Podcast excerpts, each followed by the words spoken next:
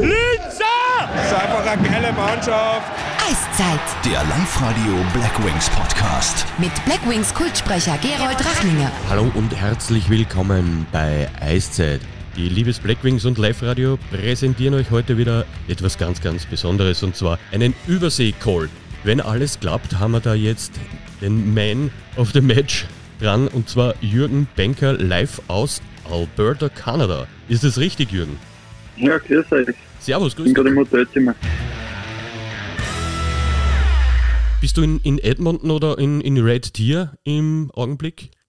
Äh, wir sind schon in Red Deer, äh, wo wir unsere Vorbereitung spielen und sind jetzt den zweiten Tag in Quarantäne. Du bist äh, mit dem U20-Nationalteam unterwegs und bist dort Torhütertrainer.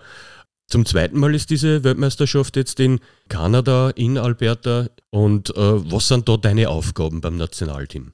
Äh, ja, meine Aufgaben sind da, die Torhüter zu betreuen, einfach äh, da zu sein, was sie brauchen, ein gutes Eistraining zu machen und natürlich die, die restlichen Coaches zu unterstützen, so gut ich kann, weil ich natürlich ja in Linz der Videocoach bin, dann hilfe ich natürlich auch äh, alle Assistant Coaches äh, und im Head Coach äh, Video zu schneiden und äh, versuche mich dort äh, einzubringen. Und ich glaube, das Team mit Marco Beberl als Head Coach, der Philipp Lukas und der Philipp Winter, ich glaube, wir vier arbeiten sehr gut zusammen und äh, freue mich wieder auf meine Aufgaben dort. Was sind so die, die Aufgaben von einem Goalie-Coach während des Jahres, jetzt was das Nationalteam betrifft? Äh, ja, was sind meine Aufgaben über das ganze Jahr? Wir haben äh, normalerweise haben wir mehrere Turniere, äh, wo man natürlich äh, die Torleute dann anschaut. Es gibt dann das Sommercamp, wo wir meistens sechs Torleute einladen, wo wir mal schon eigentlich mehr haben, als was mitfahren dürfen, dass man ein bisschen einen Überblick kriegt und über, über das Jahr, sage ich mal, äh, schaue ich halt, dass ich äh, diese Torleute verfolge und schaue, ob irgendwo noch einer äh, vielleicht ein gutes Jahr hat. Ähm, schauen wir vielleicht ein U20-Spiel an in Linz, äh, bleibe mit den Coaches in Kontakt und ja, quatsch mit Tormann-Trainer in Österreich und schaue, wer gerade wo eine gute Phase hat und wer hätte verdient zum Anschauen und dann gibt es meistens noch ein, zwei Turniere vor, vor der Weltmeisterschaft äh, und da äh, wird es dann selektiert und schlussendlich haben sie jetzt drei geschafft zum Mitkommen und ja, so das ist meine Aufgabe als Nationalteam. Okay, also da, da findet auch ein Scouting statt und, und, und Scouting wäre eigentlich der, das Stichwort für eine ganz, ganz spätere Frage, Bezug nehmend auf das Engagement bei, bei Florida.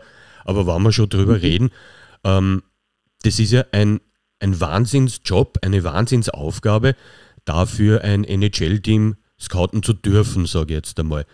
Ähm, wie geht man diesen Job an? Fährt man da auch in Österreich herum, so wie du das jetzt gesagt hast, für, fürs Team? Oder geht das eh in an oder wie muss ich mir das vorstellen?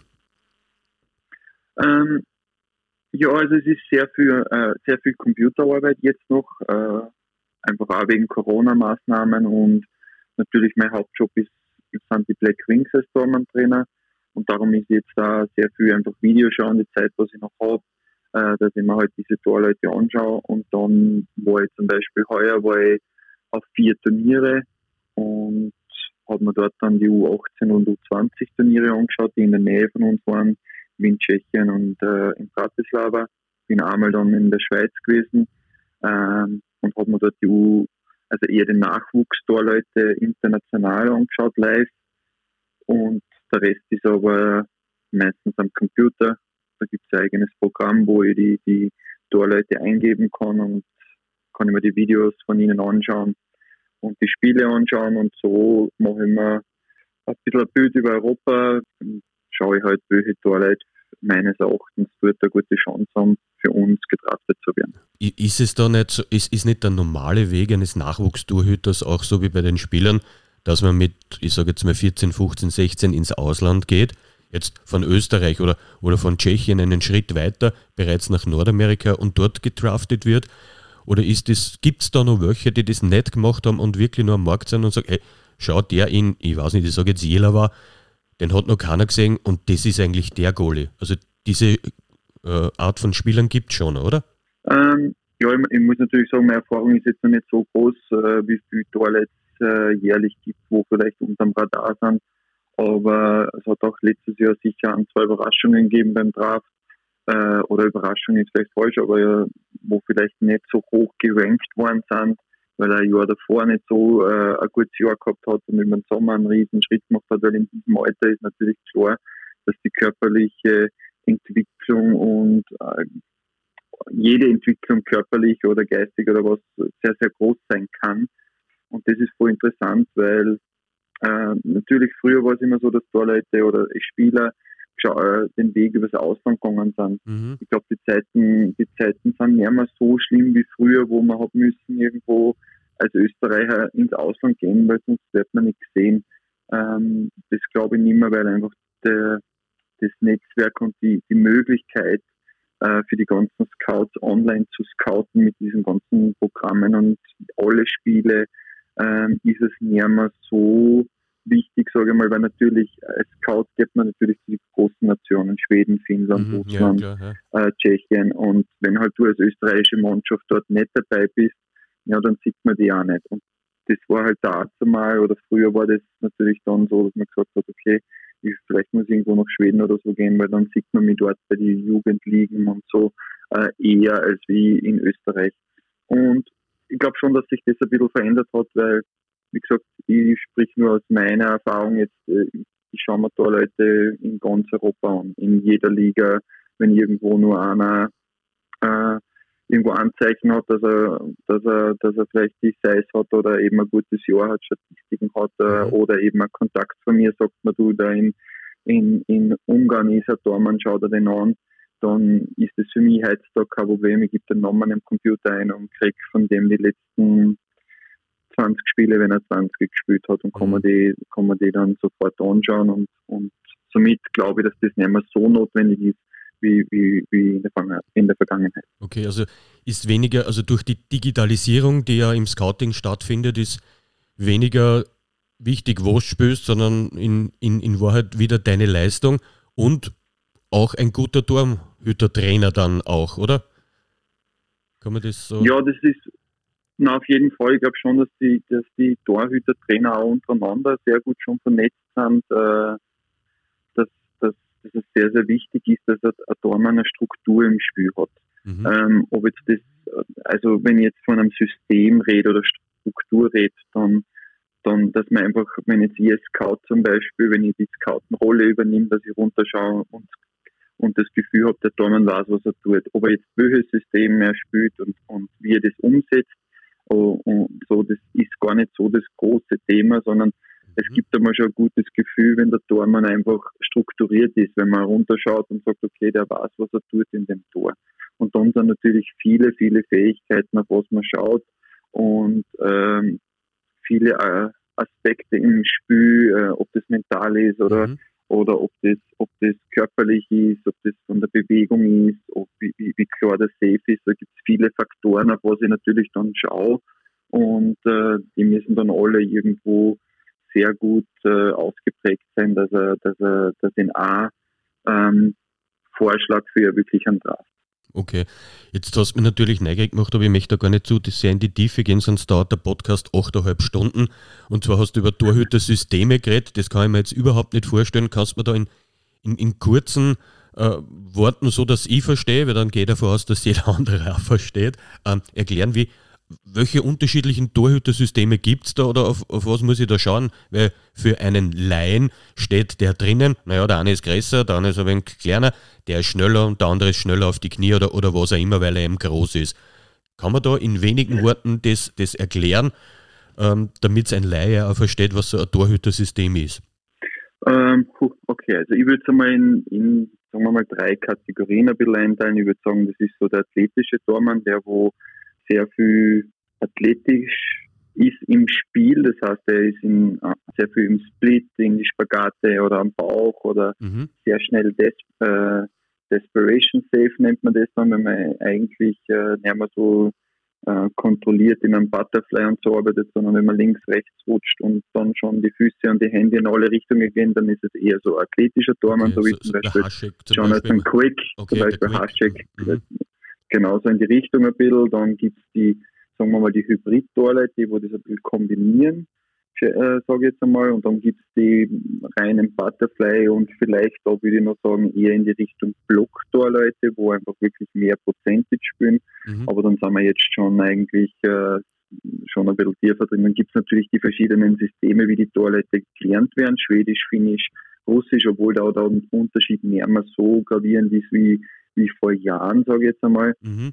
Äh, und so würde ich es jetzt einmal kategorisieren. Ist einer eher der athletische Tormann, wo links, rechts herumfliegt äh, im Tor und eher auf seine äh, körperlichen Fähigkeiten und da ist so eben Jonathan Quick oder ist es mehr äh, Carey Price, wo eher der Hybrid ist, mhm. ähm, in diese Richtung. Sage jetzt einmal rein vom Systemstil her. Okay. Entschuldigung, und dann gibt es eben natürlich noch äh, Spielsituationen, wie der Tormann diese Spielsituationen löst. Da gibt es natürlich, das ist dann eher das, wo vielleicht im System noch einmal ein eigenes Thema ist. Mhm, ob er gleich mal freest oder weiterspielt oder hinter das Tor geht oder sowieso nur in seinem Kosten drin ist. Solche, solche Feinde. Ja, genau, wie man, wie man zum Beispiel eine Rush-Situation, ein 2 gegen 1 spielt oder wie man Alleingänge spielt oder auch im Drittel, in der, wenn, wenn im Drittel drinnen gespielt wird, wo, wo ist der Tormann, in welcher Position äh, entscheidet er sich, wo die Scheiben an einer gewissen Position ist wie weit ist er draußen, wie weit ist er drinnen und so Positionsspiel, äh, Tiefenspiele und solche Sachen. Das ist dann wieder noch einmal okay, individuell ja. mhm. äh, noch einmal zu beobachten. Jetzt zurückblickend auf deine Karriere, wann hast du den ersten Torhütertrainer gehabt? Oder hast du überhaupt, oder war das zu deiner Zeit, jetzt reden wir aus, wäre das 1960 gewesen, ja, aber es ist doch schon zwei, drei Jahre her, wie du aktiv warst. War das zu deiner Zeit auch schon, dass du von Start an einen, einen Goalie-Trainer gehabt hast? Na, also meine ersten jungen Jahre natürlich waren immer irgendwie jemand da, wo uns dann nochmal wieder eingeschossen hat oder wo einfach im Verein vielleicht ein älterer Tormann oder, oder so war einfach draußen. Aber mein erster wirklicher professioneller Tormann-Trainer, würde ich sagen, das war in Lustenau, wo ich dann Profi geworden bin. Der Jorma Sitterinnen hat äh, mhm, mhm, den Hanno, Hanno Nyquist gekannt. Der war dazu mal in Zürich äh, vom Aris Sulander, der Tormann-Trainer. Und der war dann ab und zu in Lustenau und hat dann mit uns Tormann-Training gemacht und war dann so ein bisschen unser nicht hundertprozentige Tormann-Trainer, aber der war dann ab und zu da und zu dem sind wir nochmal nach Zürich gefahren. Und das, das war eigentlich der Start von dem Tormann-Trainer in, sage ich mal, in meiner Karriere. Auch relativ spät eigentlich, weil du, wenn du sagst, erst als du Profi geworden bist in Lustenau, äh, hat das gewirkt, ist ja doch relativ spät gewesen, oder? Ja, was war ich? Ich war glaube ich 16 oder 17 schätze jetzt so herum, das war 2000. Ähm, ja, natürlich im Gegensatz zu jetzt unsere Torleute in Linz, wo, wo von klein auf jetzt schon betreut werden, mit mir, mit dem Gernot, ähm, ist das natürlich, die Zeiten haben sich in diesem, mhm. in, äh, haben sich extrem verändert jetzt. Ja, was auch gut ist in, in, in Wahrheit, weil ich kenne es aus, aus, aus, aus meinem Sport, äh, Torhüter einschießen ist zwar am Kopf, fünf drüber, und dann wird gematcht, oder? Also und, und wenn da ein Tormo-Trainer da ist, der da wirklich Tipps gibt, wie man sich bewegt und so, ich glaube, da kann man vor allem in jungen Jahren schon sehr, sehr viel mitnehmen und, und, und entwickelt sich da. Ähm, wie viele Goalies gibt es jetzt mit Bezug auf, auf die Blackwings da, die in deinem Training sind? Also natürlich betreue ich die erste Mannschaft, das sind die, die, die zwei Stammtorhüter, mit dem Jared und mit dem, mit dem Hernetzel und dann ist äh, Leon Sommer und äh, Luca Ecker sind die zwei AHL-Torleute, die trainieren meistens der, was nicht spielt, ist dann bei uns bei der ersten Mannschaft dabei. Und dann äh, habe ich und der, ähm, der Gernot Wegerer hilft mir da. Im Nachwuchs äh, haben wir dann zwei bis drei Tormann-Training die Woche noch, wo man am Nachmittag mit den Torleuten aufs Eis gehen und da kriegt eigentlich jeder, wo, wo sich wirklich entschieden hat, Tormann äh, zu sein, kriegt dann ähm, verhältnismäßig, sage ich mal, die, die Älteren kriegen ein bisschen mehr Daumentraining und dann unsere Jünger, sie werden ein bisschen weniger. Aber wir versuchen irgendwo alle zu betreuen. Also das ist von der ersten Mannschaft bis zu U8 oder so geht's runter und alle Torleute werden da betreut. Sensationell, also ein Top-Training. Muss ein Torhüter weniger trainieren wie ein Feldspieler oder ist das eine, eine Annahme, die grundsätzlich falsch ist, weil er steht ja nur im Tor? Ja, das ist so das alte Klischee, der kleine Dicke geht ins Tor, der wo, der wo nicht so gut auslaufen kann und so in die Richtung. Aber ich sage mal, glaube ich, äh, es war sehr interessant mit Philipp Lukas, haben wir vor, vor drei Jahren, wo er unser Office-Coach war, haben wir so ein Programm gehabt, wo man sieht die Belastung von, von den Spielern, die haben alle so einen Puls gut gehabt und da nach dem Training hat man das können auswerten, wie die Belastungen sind. Und ich habe es immer schon gewusst, weil ich habe das in meiner Karriere schon mal selber, haben wir das in Wien einmal gemacht, aber da haben wir nicht wirklich, das war halt einmal so eine Auswertung und das war sehr interessant, aber da haben wir das ein ganzes Jahr verfolgen können, wie eigentlich die Belastung der Torleute ist und es ist einfach ganz anders, aber extrem intensiv. Also das so extrem, wie man das da auch rausgelesen hat, dass zum Beispiel der Thomas Sträuber dazu mal bei uns im Tor, äh, dem seine ersten Spiele war, war der von 60 Minuten oder sagen wir von 80 Minuten äh, am Eis, war der 45 Minuten im roten Bereich. Also das waren dann schon Zahlen, wo extrem äh, waren, rein von der Belastung her von den Torleuten. Mhm, mh. Ist ja dann eigentlich auch anders zum Trainieren, weil beim Eishockeyspieler Pause rein, raus, sagen wir mal, ein Shift von anderthalb Minuten, spielst mit drei Linien vielleicht drei Minuten Pause, ist eine ganz eine andere Belastung. Also muss man ja völlig anders trainieren, oder? Ja, völlig anders. Es ist halt beim Tormann-Bereich ist es extrem schwer abzuschätzen, wie ein Spielverlauf ist. Und ich glaube, dass der Tormann einfach insgesamt in allen äh, Bereichen sehr gut ausgebildet sein muss. Weil wenn man Tormann-Position einmal anschaut, ist, der muss explosiv sein, der muss aber auch sehr gut gedehnt sein. Der muss einen riesen Ausdauer haben, weil er natürlich rein von der von der Minutenanzahl viel, viel, viel mehr Minuten belastet ist. Manche Spiele und eben manche gar nicht. Das ist, der Dormann-Bereich ist so komplex, dass es sehr schwer ist. Also er muss ein Allround-Athlet sein und tut, wenn es geht, auf höchstem Niveau.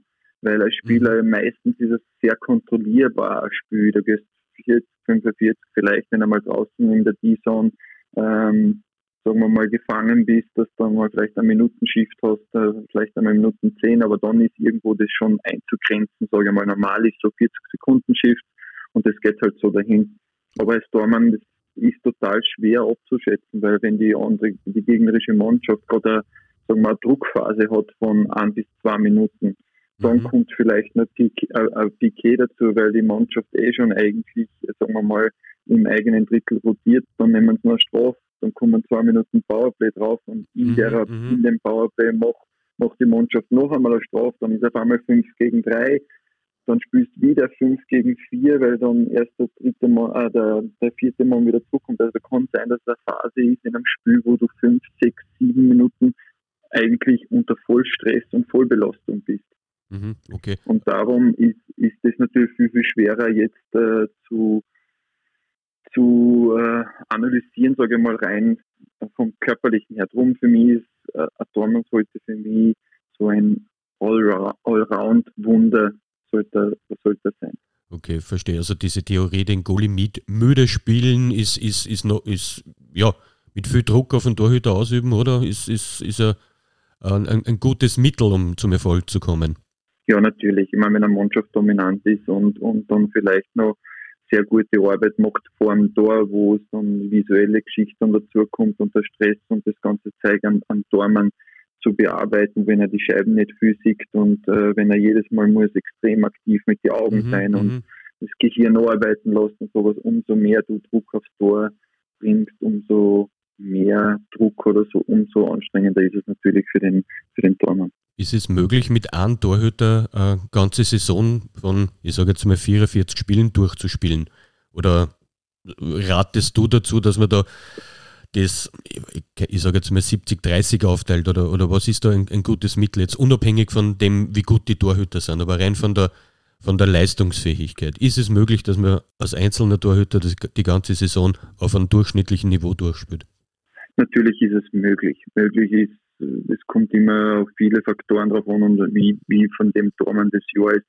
Ähm, ich glaube, es ist voll schwer, auch dort immer zum die richtigen Worte zu finden, weil eine Saison ist immer so sehr, sehr unterschiedlich. Es ist zum Beispiel bei uns ist es sehr schwer. Äh, wir spielen zweimal die Woche. Jetzt äh, zweimal die Woche ist im Eishockey-Bereich schon gar nicht mehr so schlimm, weil du spielst am Freitag und am Sonntag und dann ist eigentlich fast wieder eine ganze Woche Pause. Ja. Ähm, und eigentlich ist es da nicht einfach zu sagen, weil da zweimal in der Woche Eishockey zu spielen für einen Tormann ist wahrscheinlich kein Problem. Jetzt mhm. ist es aber so, natürlich bin ich, bin überzeugt davon, dass, dass du zwei bis drei Torleute integrieren musst in, den, in, in, in, den, in die Mannschaft und auch in das System und, das, und dass die auch spielen, weil du bist immer also ein Bruchteil von einer Verletzung oder von einer Krankheit oder von irgendwelchen Sachen entfernt, wo vielleicht dann der andere spielen muss. Der braucht aber genauso seine Erfahrung dann hast du auf einmal dreimal die Wochen Spiele, dann da wird dann die Belastung schon sehr hoch, dann ist es, welches Spiel gespielt, hat er gespielt.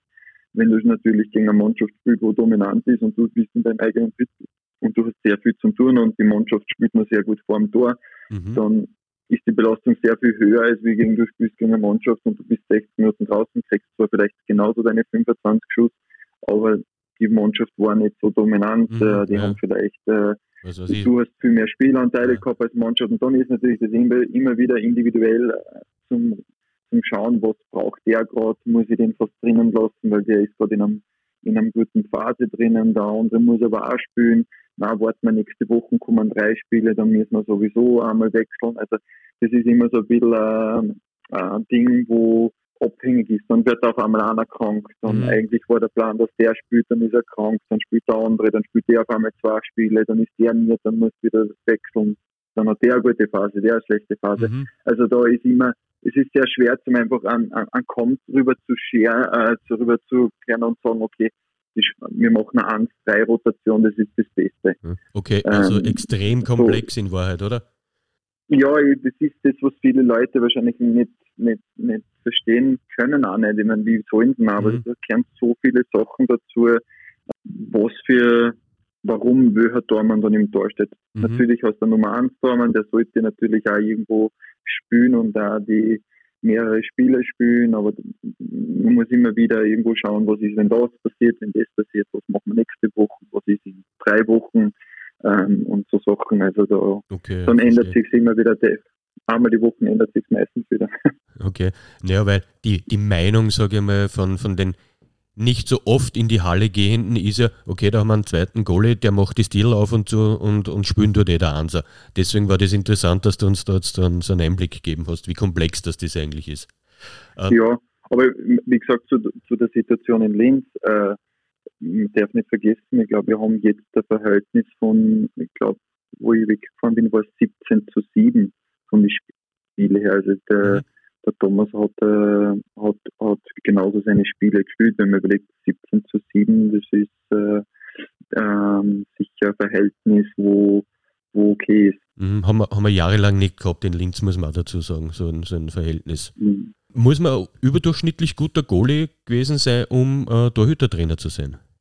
Nein, das glaube ich nicht. Ich, also sagen wir so, ich, da bin ich manchmal ein bisschen zwiegespalten. Das ist natürlich auch meine eigene Situation. Ich bin Turntrainer.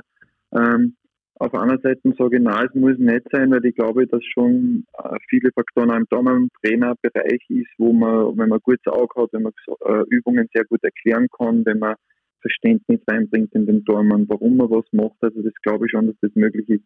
Ein Faktor, glaube ich, ist trotzdem sehr wichtig. Ich weiß zwar nicht, wie wie wichtig ich glaube, dass er wichtig ist, ist einfach diese Erfahrung selber gemacht zu haben, äh, vor allem im mentalen Bereich, was es für einen Tormann heißt, nicht zu spielen, dieses Verständnis zu haben für den Tormann, wenn du mit einem und eins redest, äh, wo er einfach sagt, ich weiß gerade gar nicht, was los ist und ich bemühe mich und das und, und oder die Situation war extrem schwer für mich und, und da finde ich mich halt sehr oft selber wieder weil ich es halt selber auch durchgemacht habe. Und ich glaube, dass das äh, eine coole Connection ist äh, im Dormenbereich, weil es halt wirklich eins gegen eins und eins ist miteinander und versuchen da wieder rauszukommen und Erfahrungen auszutauschen. Und diese Fähigkeit zu haben, dass man selber gespielt hat und vielleicht auf hohem Niveau gespielt hat, glaube ich, dass das schon äh, äh, eine wichtige Sache ist im Dormentraining-Bereich. Mhm.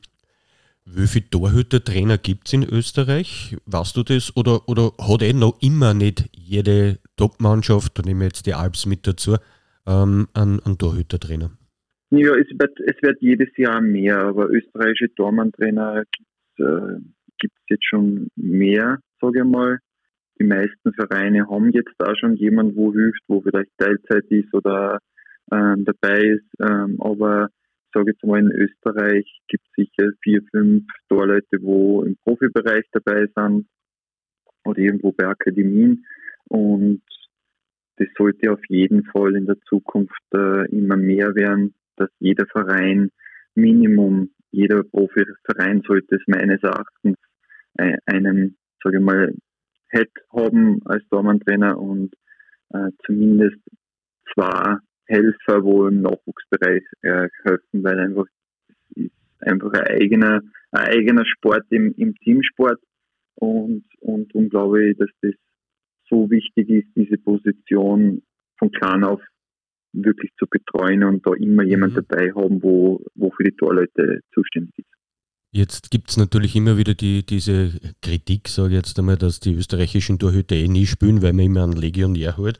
Ist das mitunter vielleicht auch der Grund, warum dann die Österreicher nicht dieses Niveau haben, weil noch nicht jeder auf diese Ausbildung setzt im, im, im Jugend-, im Nachwuchsbereich schon und so wie du jetzt das gesagt hast, scheinbar doch noch nicht jeder einen Goalie-Trainer im Staff hat. Wenn, wenn du als Spieler gute Trainer hast, guten Verein hast und, und eine gute Entwicklung machst, dann kommt schlussendlich mehr raus. Das sollte das Ziel sein für die, für die österreichischen Vereine, dass wir vor allem eins haben, dass wir verstehen, dass wir in Österreich eigentlich sehr gute Athleten und sehr, sehr, sehr gute Athleten und sehr gute Spieler wie Torleute haben und denen auch die Chancen geben und sagen, okay, der hat Potenzial und der kriegt nicht nur eine Chance oder drei Chancen, sondern dem Sigi in zwei, drei Jahren, dass der von meiner Mannschaft oder von unserem Verein diese Core-Gruppe oder diese ältere Gruppe dann, das ist was, was man im Voraus sagen sollte, drei, vier, fünf Jahre voraus,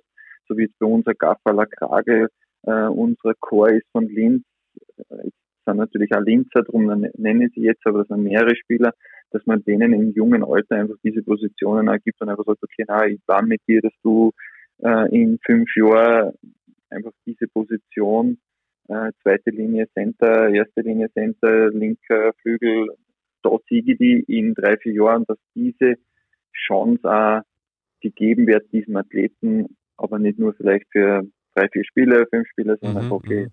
da glaube ich dran, weil ich glaube, dass wir diese Spieler auch haben in Österreich und dass, dass wir das haben. Die Entwicklung ist aber hinten nach und darum sind die, brauchen die Spieler auch länger, aber ich bin überzeugt davon, man sieht ja auch immer wieder, diese Ausbrüche in die Mannschaften in ganz Österreich, wo sich Spieler entwickeln. Und wenn man wahrscheinlich zurückgeht in der Reise, wo haben sich sehr viele österreichische äh, Nationalteamspieler und diese vielleicht Ausbrecher, äh, wo haben sich die entwickelt? Das war, wo man die Liga zusammengeschmissen hat, äh, 2000 und 16 Mannschaften gehabt mhm, hat. Und mhm. wenn man jetzt nur überlegt, ein, ein, ein Thomas Koch, ein Welser, ein Tratnik, diese viele, viele österreichische Beintner, Philipp Lukas und so, die waren vielleicht schon, waren schon ein bisschen dabei, aber ich sage nur, diese ganze junge Generation, diese, dieses Chor vom Nationalteam auch hat sich, und sehr, sehr viele Spieler haben sich dort entwickelt, weil sie aber auch spielen haben müssen an diesen Positionen. Mhm. Okay, ja. Also und, und, das ist was, wo ich hoffe, dass wir irgendwo wieder, wieder ein bisschen zurückfinden. Jetzt hast du in Red Deer den Leon Sommer mit. Ist das so einer dieser, dieser Spieler, der es schaffen kann und, und, und wo du sagst, okay, der Leon ist wirklich sehr, sehr gut. Man, er wird nicht beim U20-Team sein, wenn er nicht wirklich stark ist, aber hat er das Zeug zu einem wirklich Top-Goalie? Der Leon hat was äh, sehr Spezielles. Der Leon Sommer hat äh, einfach eine Fähigkeit, Scheiben zu, zu stoppen, sage ich mal. Und es ist so ein bisschen, er hat so diese Leichtigkeit in seinem Spiel, äh, auch diese Frechheit ein bisschen, dass er außerhalb vom System manchmal ein bisschen ist und so. Und ihm geht es auf. Die, die ganz große Frage ist beim Leon Sommer, wie geht es ihm in den nächsten paar Jahren und wie schauen wir, dass wir ihm so viel wie möglich äh, weiterentwickeln, ob das Spiele sind wie Training dass er da den nächsten Schritt macht. Aber rein von der Fähigkeit her, rein vom menschlichen her, rein von, von viele Faktoren, äh, darum ist er auch da bei der U20 WM dabei. Ähm, du hast jetzt gesagt, ähm, es gibt nicht so viele Möglichkeiten für Junge und, und, und Torhüter zu trainieren. Gibt es da auch im Sommer so Camps, keine Ahnung, das Banks Goalie School oder, oder irgendwas sowas gab? Oder, oder wie, wie schaut so ein Sommer eines österreichischen Torhüters, Nachwuchstorhüters, reden wir jetzt einmal, eigentlich aus? Naja, ich meine, sie werden ja von uns trotzdem weiter betreut. Also ich hätte gerne, wir machen auch die Sommertrainings. Also ich bin ein, ich bin ein großer Freund, dass die Torleute so viel wie möglich Zeit mit der Mannschaft auch verbringen, dass sie diese Connection mit ihren eigenen Mitspielern und diese, diese Team, äh, Gemeinsamkeit und dass sie das also alles erleben und dass sie da nicht zu viel rausgenommen werden, weil natürlich immer die Tormann-Trainings sind sehr individuell oder immer nur die drei Torleute mit zwei Tormann-Trainer oder mit einem Tormann-Trainer und dann nimmt man sie immer so ein bisschen von dieser Gruppe raus. Darum bin ich ein großer Freund, weil ich auch weiß, dass, glaube ich, mit dem Philipp Lukas, mit dem Robert Lukas und so sehr viele äh, Trainer im Nachwuchs sind, wo sehr gute Office-Trainings machen. Darum nehme ich sie da eigentlich rein vom Körperlichen her sehr wenig raus, sondern nur, wenn es wirklich Dormann-spezifisch ist. Und diese Dormann-Training kriegen sie im Sommer. Und auch dann gibt es äh, jedes Jahr das äh, Camp, äh, wo ich mit dem François Lehr zusammen mache äh, die letzten zwei Jahre habe ich das dürfen leiten wegen der Covid-Situation, aber das bin ich schon seit fünf Jahren mit ihm äh, gemeinsam in, in Prag haben wir das gemeinsam und da mhm. sind im Schnitt eigentlich immer zwischen sieben und 13, 14 Torleute von Linz, immer dort im Juli, vier, Tag, äh, vier Tage totales Intensivcamp äh, mit äh, zweimal am Tag aus Eis gehen, eine Off-Ice-Session, Video, also da sind es vier Tage in einem Trainingscamp und gehen noch einmal die ganze Basis durch, ähm, zeigen dann auch andere Torleute, internationales Level. Aber da sind eigentlich sehr viele Torleute von Linz immer und auch insgesamt von Österreich äh, sind immer wieder Torleute, wo zu uns in, in das Camp kommen. Mhm. Also da wird super gearbeitet in Linz, sage ich jetzt einmal von der Ferne betrachtet, also von mir, weil äh, mit Camps und, und Betreuung und und und, also da kann man bald einmal erwarten, dass man wieder mal einen, einen Linzer Top-Goalie hat, oder? Ja, das ist natürlich auch irgendwo meine Challenge, sage ich mal. Es ist immer, sagen wir mal, zwei, zwei Dinge. Es ist immer, meistens haben wir einen Ausländer, den will ich natürlich auch so gut wie möglich betreuen und, und äh, irgendwo schauen, dass er auf einem hohen Niveau spielen kann und, und äh, dass der das beste Jahr spielt, was er spielen kann. Und, und dann gibt es natürlich die zweite Seite von mir, diese Entwickler, Entwicklerseite und macht genauso viel Spaß, mit einem Profi zu arbeiten, aber auch mit, einem, mit, mit, mit jungen Athleten zu arbeiten, wie eben jetzt die Entwicklung zu sehen von einem Leon Sommer oder von einem Martin Reda in unserem Verein oder im, im Benny Oschkan oder Lukas Heuberger. Also ihr könnt jetzt viele Namen nennen. Äh, dieses, dieses Miterleben von ganz kleinen, ihr begleitet die Torleute mhm. seit sechs Jahren, da waren, es ist so schön zu sehen, wie sich die entwickeln, wie, wie die Phasen auch sind für die Torleute, wo sie, wo sie so kämpfen, dass sie überhaupt irgendwie den Anschluss und trainieren schon ein bisschen bei den größeren mit sind, aber total überfordert, äh, frustriert und, und äh, da ist auch Sommer dazwischen und auf einmal kommt das Riesenentwicklung körperlich, geistig und auf einmal äh, geistig, dann verlieren sie das Kindliche vielleicht in dem Sommer mhm. und werden so ein bisschen zu Jugendlichen und das spiegelt sich dann im Tor und einfach diese ganzen Phasen und dieses das mitzuerleben ist, ist einfach wirklich eine, coole Sache und möchte nicht missen, dass ich in der Entwicklung, dass ich nur noch die erste mache und, und, und nur, nur mehr auf die Vollprofis konzentriere. Also okay, ja. das, das ist schon ein schöner, ein schöner Teil, äh, da dabei zu sein. Ich habe gerade vor ein paar Tagen habe ich mir Videos angeschaut vom Leon Sommer, wo ich die ersten Male am Eis war und ähm, wie er jetzt ausschaut und wie er vor sechs Jahren oder vor fünf Jahren ausgeschaut hat, ist, ist natürlich, äh, da kommt da schon ein Schmunzler mal raus. Also, das, das cool. kann ich mir vorstellen. Das ist echt schön zu erleben. Ja. Ähm, Gibt es diese Einstellung in der Mannschaft nur Don't touch my goalie? Ist das noch in, in den Mannschaften drinnen? Das heißt, dass sie für den Goalie einstehen oder wird das immer weniger? Also ich, mir kommt vor, zumindest in Linz habe ich das nicht immer gesehen. Ja? Also da hat man sehr oft den Goalie bös anschauen dürfen und es ist nichts passiert.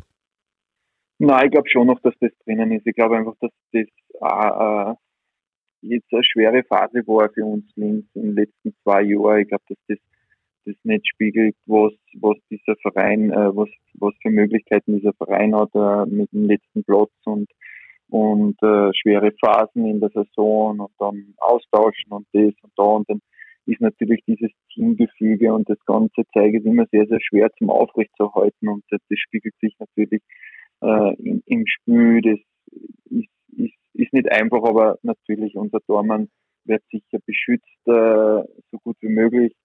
Ähm, aber ich glaube einfach, das Eishockey hat sich auch ein bisschen verändert, sage ich mal. Früher war halt dieser Brennpunkt vor dem Tor äh, viel, viel größer, wie es heutzutage ist. Wenn ich mir überlege, wo Mhm. ich gespielt habe, es ist jedes Spiel äh, vier, fünf Mal vor deinem Tor ist es, ist es rund gegangen und äh, ähm, das, das Eishockey hat sich äh, einfach ein bisschen verändert in, in, in, Mhm, mhm. in eine Richtung, wo einfach diese Situationen auch viel weniger zustande kommen. Man sieht es dann ein bisschen mehr in die Playoffs meistens oder wenn es eine, eine hitzige Partie ist, dann, dann kommt es ein bisschen mehr wieder zur Geltung, aber im Großen und Ganzen, glaube ich, hat sich halt Eishockey ein bisschen verändert, dass es dieses äh, Cross-Checken und dieses, sage ich mal, äh, da vor dem Tor aufzuräumen, das ist schon noch da, aber nicht mehr so Mhm. ausgeprägt, wie Okay, wie es- ja. war früher. Ja, da ja, gibt es ja aus, aus den Archiven wildeste Bilder, wo, wo dann auch der Goalie irgendwann einmal aggressiv wird, ist ganz klar, weil wenn ich 15 Mal im, im, im Spiel nicht draufkriege, das macht ja auch etwas mit einem. Also das ist ja total verständlich.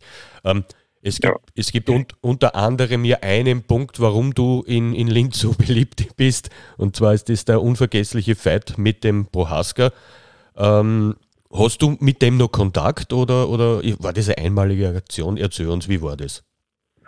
Du, nein, ich habe immer wieder, also es ist nicht so, dass wir jetzt Kontakt haben, äh, dass wir uns einmal die Woche schreiben oder so, wir laufen uns ja immer wieder mal über den Weg. Äh, äh, nein, da gibt's kein böses Blut. Das war wie bei vielen Spielern, ähm, ich meine, wenn man überlegt, der Max Witsch, glaube ich, hat mit dem Raffi Rotter einen Fight gehabt und jetzt ist der Trainer und der eigene Spieler.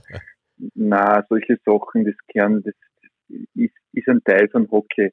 Und ob das jetzt eine Schlägerei war, wie es jetzt bei mir war und beim Prohaska oder ob es äh, ein schlimmes Foul ist oder vielleicht ein bisschen unfaire Worte am Eis und so Sachen. Das, das gehört zu diesem Sport dazu, wie, wie die Scheiben ins Tor oder die Scheiben mit einem Big Safe Mhm. zu halten. Das ist ein Teil von unserem Sport und ich glaube darum, darum gehen wir ja alle auch in die Halle und natürlich gibt es Spieler, die mag man vielleicht mehr oder weniger, aber es gibt kein böses Blut zwischen mir und dem Prohaska oder so. Das war diese Situation, das war dann erledigt und äh, wie gesagt, das ist ein Teil von unserem Sport und der sollte auch irgendwo bleiben, sage ich mal.